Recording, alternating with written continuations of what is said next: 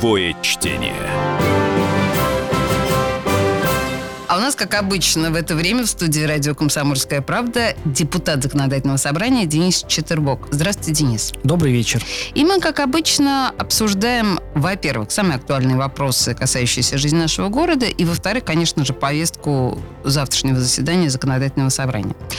Ну что, поехали? Поехали. Благо у нас был перерыв э, на прошлой неделе, и появилось время для того, чтобы завершить э, некоторые рабочие группы по подготовке ряда законодательных инициатив. То есть это был такой плодотворный перерыв, когда депутаты работали непосредственно по своей обязанности, а не просто отдыхали. Э, депутаты редко когда отдыхают. А второй момент, что мы и поработали по округам, а вы знаете, что коронавирус все равно продолжает наступать, вторая волна в самом разгаре, и продолжают работать, в частности, частности, волонтерский центр «Единой России», который помогает э, людям, которые находятся на самоизоляции. То есть доставка продуктов питания, лекарств и даже пользуется популярностью это выгул домашних животных. Да, об этом мы рассказываем в эфире. Это действительно очень классно, и это показывает нас с определенной стороны, я имею в виду нас, горожан. Это действительно вселяет уверенность такую, в себе и в завтрашнем дне. Я так понимаю, что завтра будут обсуждаться и бюджетный процесс, и экология. Но давайте начнем вот э, с, наверное, самых таких актуальных. И мой больной вопрос, мой любимый вопрос, не могу вам не задать его, это наливайки.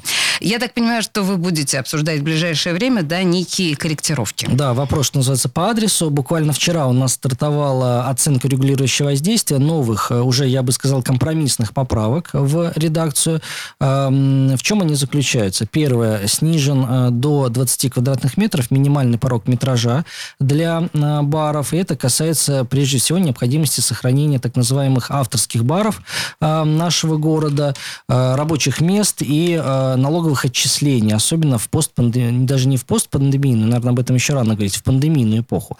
Но при всем при том мы проанализировали количество жалоб, которые поступают, и, как правило, они поступают поступает из двух категорий э, зданий. Это хрущевки и панельные э, дома типа корабли.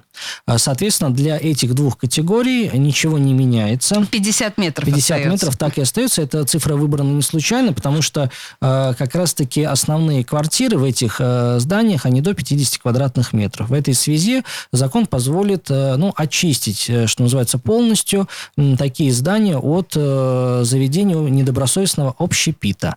Более того, сами сами предприниматели, э, ну, положа руку на сердце, говорят, что цивилизованный э, бар в Хрущевке не организовать.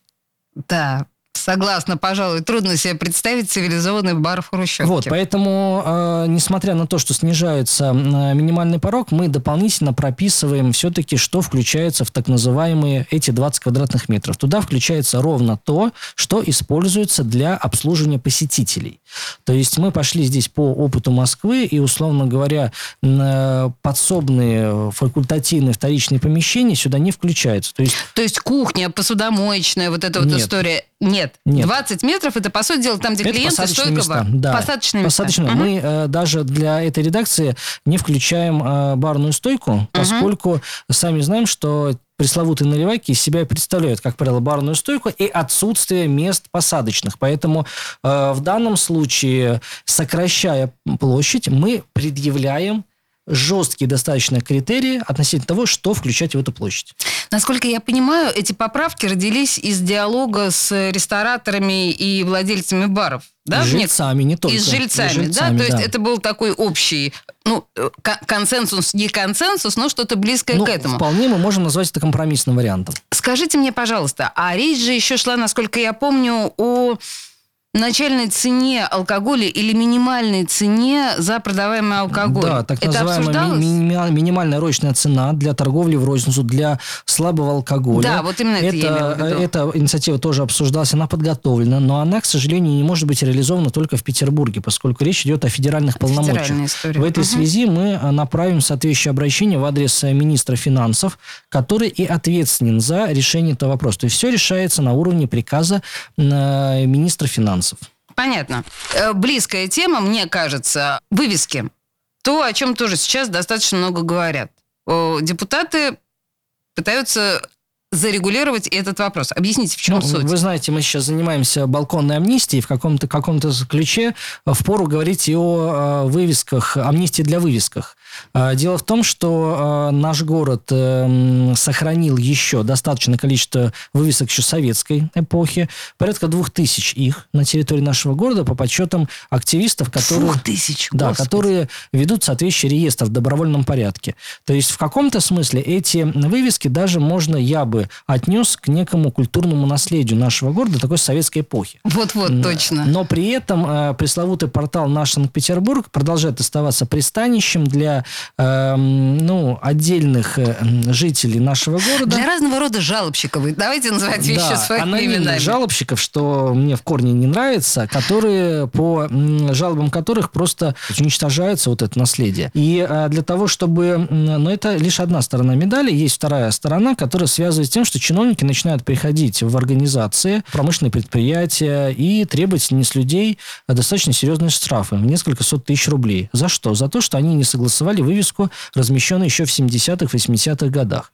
Вообще, на самом деле, я вам напомню, что был абсолютно анекдотичный случай, когда вот там, где сейчас магазин Зара на Невском проспекте, там наверху вывеска еще начала 20 века. Так вот, по поводу нее тоже был в свое время скандал. Вот, примерно та же самая история. И э, погрузившись в юридическую сторону вопроса, мы действительно увидели несовершенство действующего законодательства, что позволяет, во-первых, чиновникам отчитываться о своей работе вот таким э, ну, варварскими с, этой, с абсолютно действиями, ввиду выписанных штрафов за вывески, которые были размещены еще в начале 20 века. Ну, вот. И у нас есть конкретный пример. Канонерский судоремонтный завод, который разместил свою вывеску еще в 70-х годах, ее поддерживает в исправном состоянии. Вот недавно они получили то самое пресловутое письмо счастья.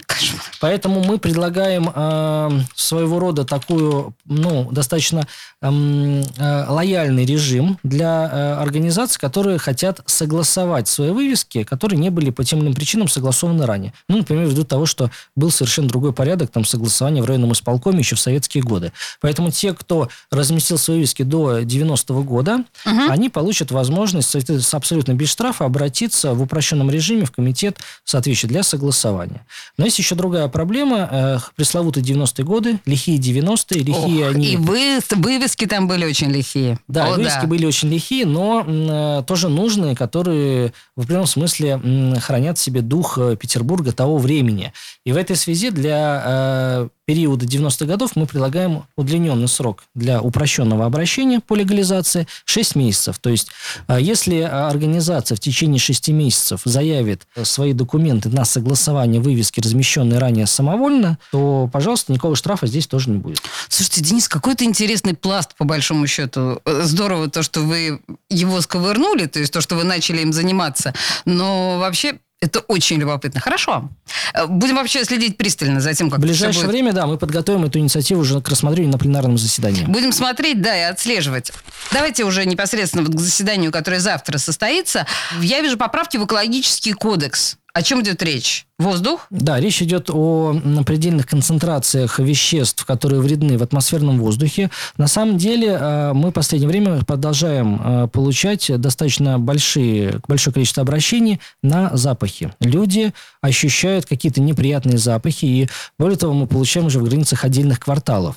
Я вообще вынуждена сейчас напомнить нашему слушателю, что э, в городе было несколько совершенно панических ситуаций, когда люди ну, реально готовы были выезжать из города от вони на Васильевском острове, на, э, в районе Охты. Это была действительно катастрофа. Да, вот продолжайте. недавно добавился проспект ветеранов, тоже со стойким едким запахом. И, э, к сожалению, сейчас э, работа экологических служб сформирована таким образом, что они реагируют только на жалобы. То, есть, они не мониторят постоянно? Они мониторят, но не обобщают. Ага. Да? То есть мониторинг идет, запись идет, угу. информация, но как такого обобщения, да, установления уровня э, предельно, запредельных концентраций э, и, соответственно, ну, ничего дальше не происходит. В этой связи мы прямо прописываем в нашем экологическом кодексе обязанность Комитета по природопользованию, что называется, в режиме онлайн 24 на 7 вести обобщение информации, которая поступает с разных станций слежения за состоянием атмосферы атмосферного воздуха. И уже э, в случае, если выявится запредельные э, превышения, реагировать э, соответствующим образом. А они вам скажут, это нам будет стоить 100 миллионов рублей. Предоставьте-ка нам эти деньги. Э, Бюджет будет рассматриваться через неделю, поэтому экология – это тот вопрос, ну, понимаете, э, мы состоим из того, что мы едим, чем мы дышим, поэтому экономить Тут на воздухе трудно нельзя. этом экономить. Ну и еще один такой, мне кажется, атмосферный, скажем так, вопрос. Извините за такое определение. Причалы. Чисто петербургский, если Да, хотите. да, да, ЧПХ, я бы даже сказала. Да, причалы. Вот э, что здесь депутаты хотят упорядочить? Ну, на самом деле губернатор вышел с инициативой э, сделать общее правило э, платного причаливания и э, исключение из этого правила закреплять постановлением правительства. Ну, во-первых, нам не очень нравится, что это будет подзаконный акт. Все-таки, если речь идет о бесплатном предоставлении права на, на причаливание, то оно должно четко прописано быть в законе с тем, чтобы все вокруг знали, кто же у нас причаливается бесплатно. Потому что не секрет, что особенно в э, сезон, летний сезон, вопрос с причаливанием стоит достаточно остро О, да. поскольку эти причалы берут в аренду, начинают дальше загонять э, сумасшедшие цены на то, чтобы причалиться, а это все бьет в конечном итоге на нас, на потребителях, потому что э, стоимость причаливания, она включается в стоимость билета, если мы, например, отправимся на водную экскурсию. И более того, если вы, например, э, в частном порядке для, например, семейного или какого-то другого торжества э, забронируете катание на теплоходе, и увидите какой-то свободный причал с тем, чтобы выйти там, вот вас просто так туда не причалят. Потому что причаливать вы можете только в строго обозначенные места, за которые вы еще и заплатили. В случае, если поймают э, капитана за причаливание в неустановленном месте, э, будет штраф. Слушайте, и вот нам э, на самом деле становится понятно, во-первых, почему так дорого стоят все наши водные прогулки, потому что туда закладывается вот это вот странное, да, достаточно норм. Короче говоря, э, я надеюсь, что к уже навигационному сезону у нас будет эта ситуация Будет более упорядочена. потому что Да. именно сейчас мы этим и занимаемся. Как называется, готовь э, Э, сани летом. Да. Совершенно верно. Слушайте, ну, очень интересно. Ждем тогда с нетерпением заседания в среду законодательного собрания. И вообще следим за тем, что делается в Мариинском дворце. Денис Четурбок, депутат законодательного собрания, был в студии радио «Комсомольская правда». Спасибо вам большое. До свидания. Нулевое чтение.